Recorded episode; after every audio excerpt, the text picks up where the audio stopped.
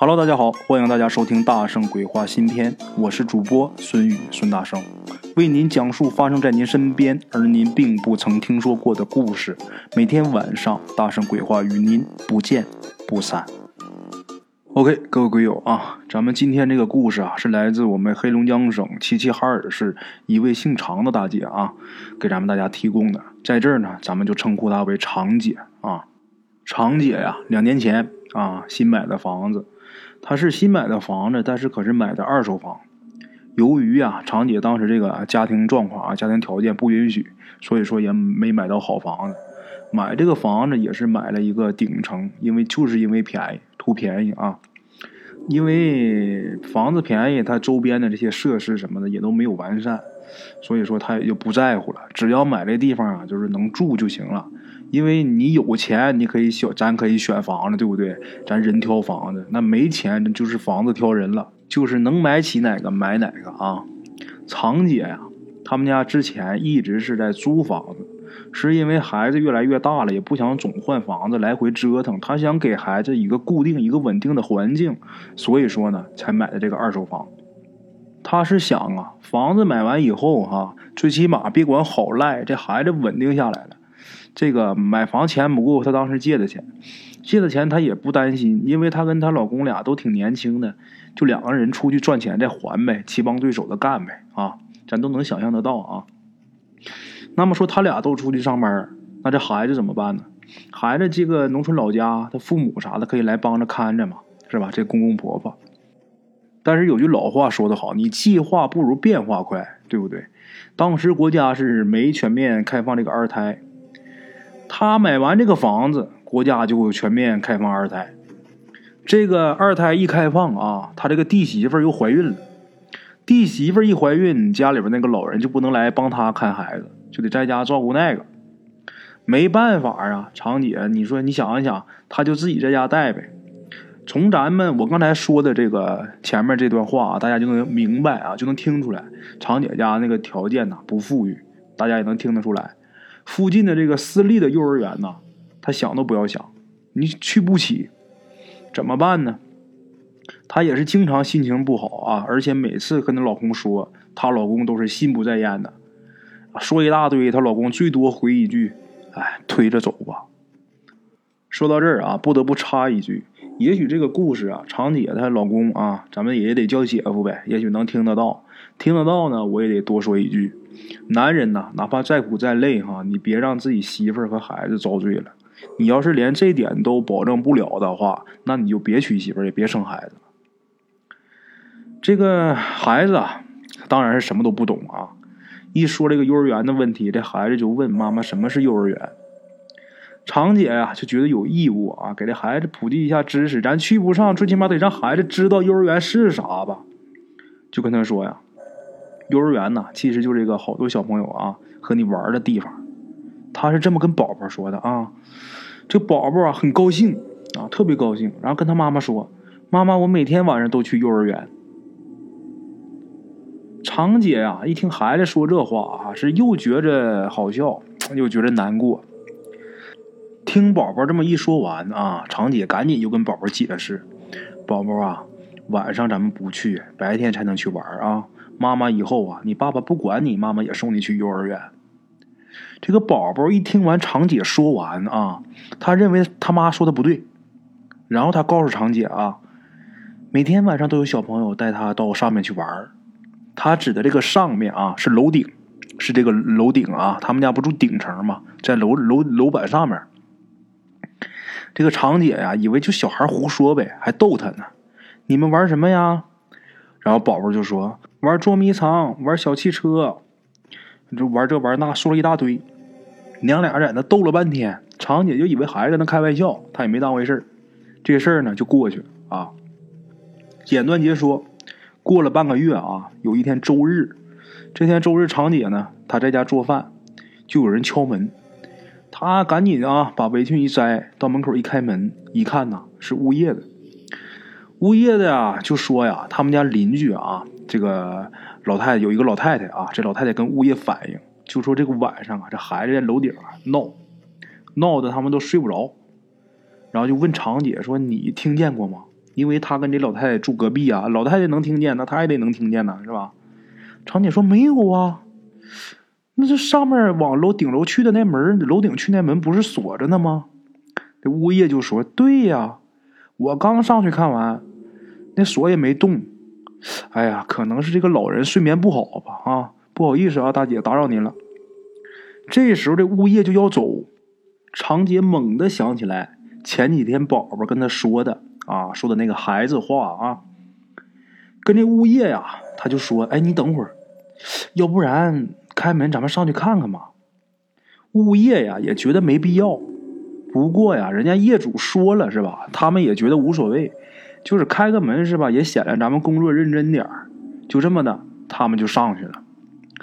上了顶楼以后啊，首先是长姐，物业的人啊没觉得有什么奇怪的。长姐可吓出了一身冷汗。为什么呀？楼顶上的所有的建筑和物品啊，这怎么布置的，就跟他家孩子跟他说的一模一样。那孩子从来没上过顶楼啊，那他怎么能说出来呢？一点都不差。常姐是大惊失色呀，但是她可没敢告诉物业啊，她也没说。常姐直接就下来了，这物业也觉得常姐有点反常，问她呢，常姐也没说。等物业走以后，她把这个事儿啊，她老公回来以后，她把这个事儿跟她老公说了，她老公也觉得奇怪，然后俩人就把宝宝给叫过来了，就问这个宝宝啊，宝宝，你晚上都跟谁玩啊？这个宝宝啊，说了一堆小孩的名字啊。哎呦我的妈！说的那真是啊，一听就是不是小孩想象出来的。长姐听得直发毛啊。然后她长姐老公就赶紧问她说：“那他们都长什么样啊？”这宝宝啊就拍手就笑，就说：“他们像熊猫，不好好洗脸。”细问才明白，宝宝说这些小孩长得像熊猫是怎么回事？因为那些小孩都是黑眼圈，眼圈都是黑色的。长姐就越看宝宝这个眼圈啊，就越觉着有点淡淡的这个黑色。有没有黑眼圈呢？也不知道是长姐这个心理作用啊，还是怎么样。但是这个事儿已经很严重了。等两个人意识到这个事情的严重性了啊，这个长姐夫妇就赶紧找人问问怎么办呗。那年轻人是吧？虽然是为人父为人母，但是还是年轻，自然是得先找自己家的老人问。果然是家有一老，如有一宝啊！就正在呀，长姐给家里边打电话说这个事儿的时候，你看小孩啊，你别看他小，他可会听下巴嗑，他也能听懂。虽然他不知道懂，不能明白太多深层次的意思啊，但是他他听明白怎么个小孩阿姨这些事儿。然后这宝宝赶紧在旁边又说了一句：“有个阿姨带他们来找我玩的。”她老公赶紧问呐：“那阿姨什么样啊？”然后这宝宝啊，吃着手指头啊，就说：“忘了。”然后又等了一会儿，歇了歇，又说：“爸爸，阿姨会飞。”我的天啊！就听到这，那长姐几乎就快崩溃了啊，几乎就崩溃。后来电话里边啊，告诉长姐说啊：“这两天你把孩子看住啊，晚上的时候你俩也别睡了，守孩子身边，老家马上来人。”啊，马上来给你处理这个事儿，千万这两天别睡了，要不这孩子容易出事儿。幸亏这是发现的早了，就这么的，从家里边啊，这个呃，这小宝宝的爷爷奶奶呀就来了，来了之后还带来一个人，这个人呢他是学道的啊，是道家的弟子，但是啊，由于是他当年当初学的是不太精，就下山了。什么原因咱们也别说啊，是反正是没学成。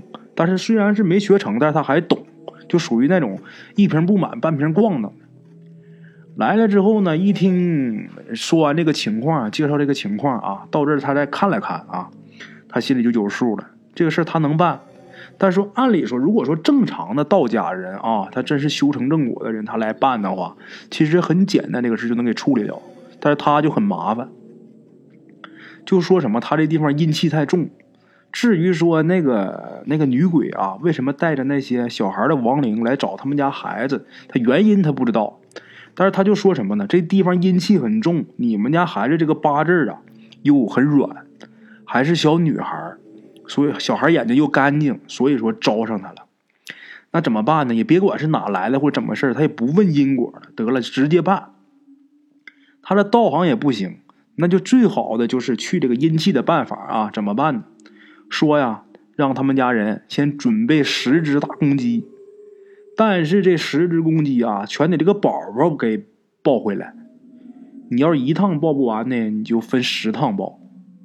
大家想一想啊，那么小的小孩那公鸡那么大，要的公鸡还全得是三年以上的公鸡，老公鸡。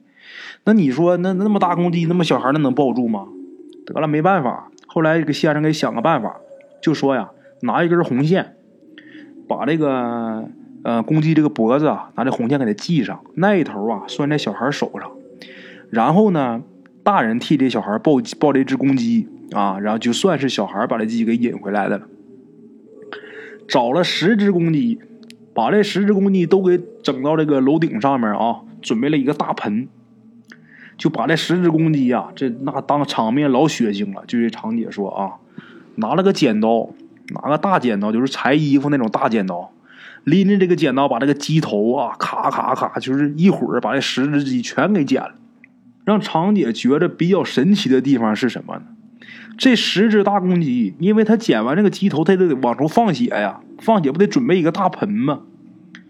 这家伙捡完这个鸡，就把这鸡往这盆边上摆，这鸡都不动弹，就在这盆围一圈那血呀往出喷，正好喷盆里边。那鸡一动不动，全在那站着，脑袋都剪掉了，那鸡还搁那站着。咱们也知道啊，一般要是见过杀鸡鸭鹅的，能知道动物这个东西，你刚宰完它，你把它头剁掉了，它还能跑，到处跑。我是见过，我们家小时候我爸杀鸭子，哎呀，那个吓人呐！把鸭子脑袋都给切掉了，那鸭子脑袋全切掉，就剩点皮在那当啷着。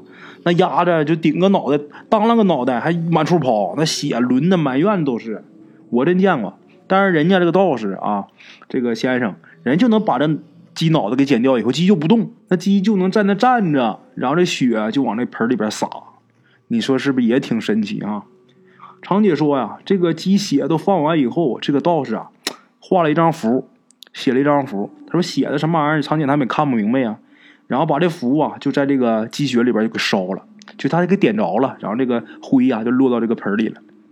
落到盆里之后，这十只鸡啊，就咕咚一下，这十只鸡全倒了，躺地上，这鸡就开始蹬腿长姐说：“这一看，这是他心里就有点数了。咱说人家有点本事啊，长姐就挺相信了。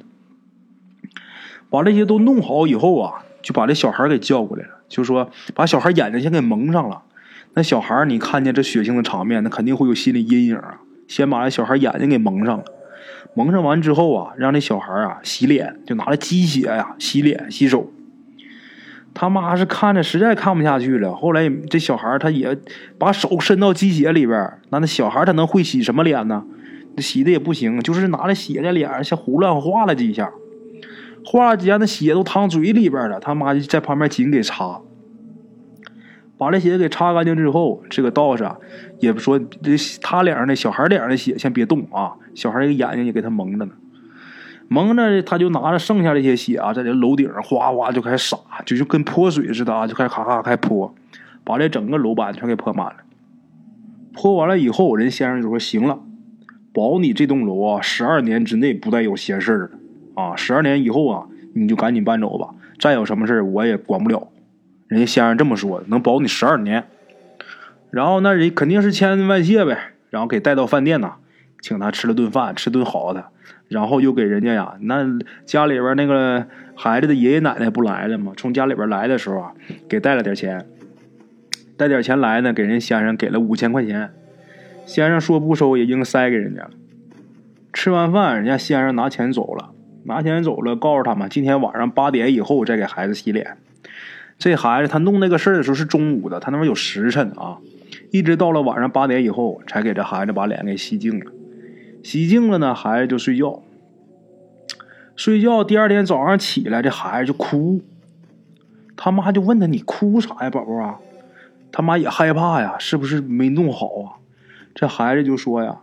昨天晚上，阿姨带着小朋友来找我玩，他们看见我就跑，我追他们，他们就使劲跑，我追不上。常姐这一听啊，心里踏实了，这事儿啊算是过去了啊。就知道常姐给咱们投稿啊，到现在为止，他们家再没有出现过什么奇怪的事儿。直到现在呢，宝宝呢也还是没有上幼儿园啊。好了啊，在这儿咱也不多说了，在这儿就祝愿咱们长姐一家家庭幸福吧啊！祝愿宝宝幸福快乐的茁壮成长吧啊！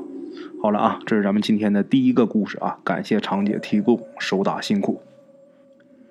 咱们今天第二个故事啊，是听一位鬼友，他是一名医生啊，听这名医生姐姐说的。这位医生姐姐啊，她有一个表妹。两千一五年的时候，就是她这个表妹啊，跟那个大学时候的男朋友啊分手了。这两个人是在大学认识的啊，在大学认识，在大学恋爱的。然后呢，大学毕业以后呢，分手了。分手的原因呢，是那个男人呐有了外遇了啊。恋爱分手啊，本来是很平常的，尤其是咱们今天这个社会啊，总是什么劈腿呀、出轨呀，这个那个的，这些事儿很都是常态了。分手倒是没什么，倒霉的是什么呢？他这个表妹怀孕了啊，那这种情况，那肯定不能把孩子生下来了，没办法，那只能打掉啊。他这个表妹啊，倒也无所谓啊，倒也不怕。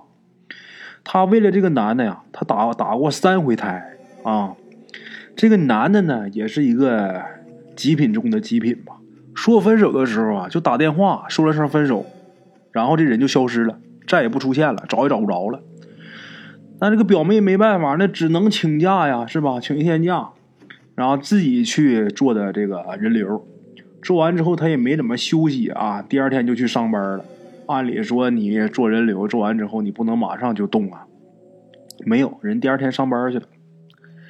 这个倒霉的事儿吧，有一句话叫什么呢？福无双至，祸不单行。倒霉的事儿它总是连在一起啊。那天早上的时候，他的手机就丢了。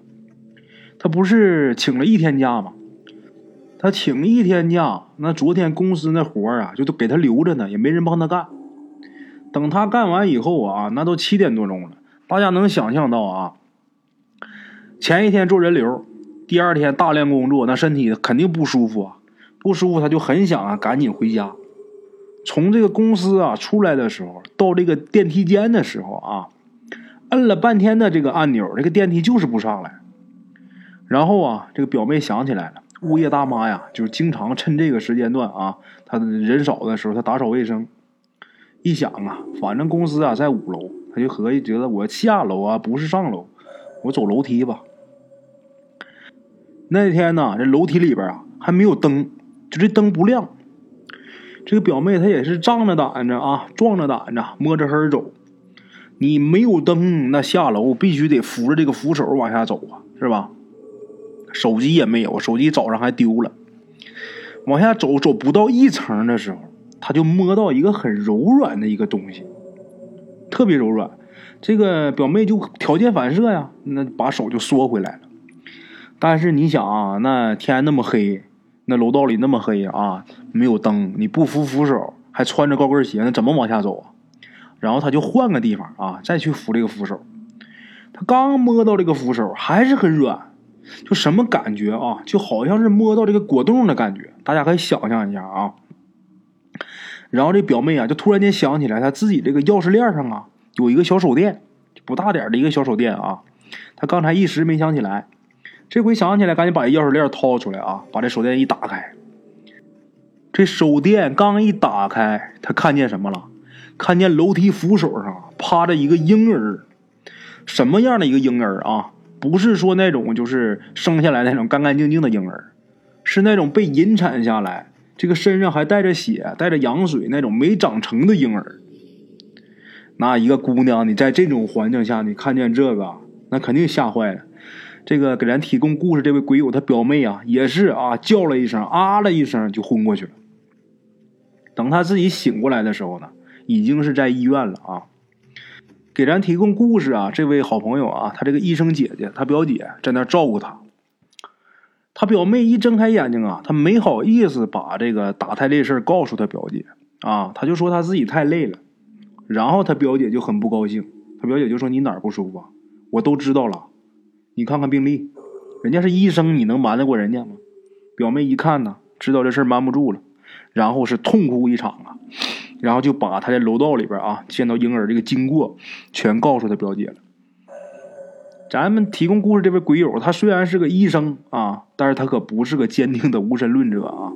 他马上想起来自己很崇拜的一个顶仙的这么一个人，然后赶紧联系人家。这一联系呢，那个人还在外地呢，说得这样两三天以后能回去。他表姐呀，就把这个他表妹接回自己家了。在他表姐的家里这段时间，就是一个顶仙的还没回来这两三天的时间里。啊，他表姐看是看他是什么事都没有，就很正常。但是他表妹就说呀，就说那个婴儿啊，一直粘着他，不是趴在他后背啊，就是趴在他肩膀上。顶仙的回来以后啊，他赶紧啊就把他表妹给带过去了。这顶仙的一看呐，就说呀，这是你的孩子来找你了。顶仙的也有办法啊，具体什么办法咱也不知道了，人家也没方便说啊。等这一套事儿办完以后，就说他这个做法啊，这顶仙说：“我给你弄这个，弄完之后啊，能让他目前啊，他是免受骚扰。不过这个孩子你是早晚要生下来的，他就注定这辈子是你的孩子。他前几次投胎啊，都被你给打掉了，就等于是被你给杀死了。这孩子的怨气他极重，日后能不能化解，怎么化解，这顶仙的他也不知道。”他说：“这个孩子要生下来以后啊，必定是把你们家给闹得鸡飞狗跳的。没办法，那你也得受着。谁让你杀了人家三回啊？”说到这儿啊，咱们借用这个《古惑仔》电影里的一句话啊：“出来混的，早晚要还的，别管是什么啊。”嗯，讲到这儿啊，今天既然咱们讲那个打胎的事儿。我之前呢也有不少龟友啊，就问我这方面的问题啊，还有他们自己的事儿，让我帮忙给怎么找人给看或者怎么样的啊。就有一个人呐，就跟我说这么一个事儿，他打过八个胎，打过八个孩子啊，最后呢是得了一种病，他的病是什么病呢？就无缘无故啊，浑身就开始肿。他这个肿法就跟什么样？要要我看啊，让我来看，那就是这个人就感觉一个人呢在水里边就泡芙呢似的。大家明不明白啊？就好像这个小孩在这个羊水里边，小孩刚生下来被这羊水泡的皱皱巴巴的，他就是那种状态，他是浑身肿，然后还皱。然后这种病他是全国出名的医院啊，他很有钱，就跟我说这个事儿。这人他家庭条件挺好的，全国出名的医院全走遍了啊，但是就是查不出来是什么病，花多少钱问不出来什么病。后来是什么顶仙的、跳神的、是吃斋念佛的，那都找遍了，就各个门派那都找遍了啊，也不管用，还是那样，人家就都给他一句话：什么？你这孽缘太重，知道我们改不了，这因果太太重了，我们不能给人家改，改不了这个因果。虽然是学佛的、学道的，人家是有一定的法力啊，但是你这不行，我们弄不了。后来怎么办呢？他现在就是在家吃斋念佛，然后啊，经常会去庙里住一段时间。现在呢，他还算是比之前要好得多，就最起码他不会经常发病啊。但愿以后啊，他能用自己的诚心来感动这些怨灵，不让自己再受其扰吧。啊，嗯，在这也奉劝咱们各位鬼友啊，听我故事的年轻人都非常多。也奉劝一下大家，就两个人呢，你怎么再怎么好，你再怎么有激情或者再怎么样，你在之前做好防护措施啊，别为了一时之快给自己造孽啊！好了啊，这是咱们今天的第二个故事啊，感谢各位老铁的收听，咱们明天继续。OK，各位老铁们啊，咱们今天的故事呢，先到这里。感谢各位好朋友的收听啊！我的投稿微信是幺八七九四四四二零一五，欢迎各位好朋友加我的微信，点赞、转发、评论。今天呢，故事先到这儿，咱们明天同一时间不见不散。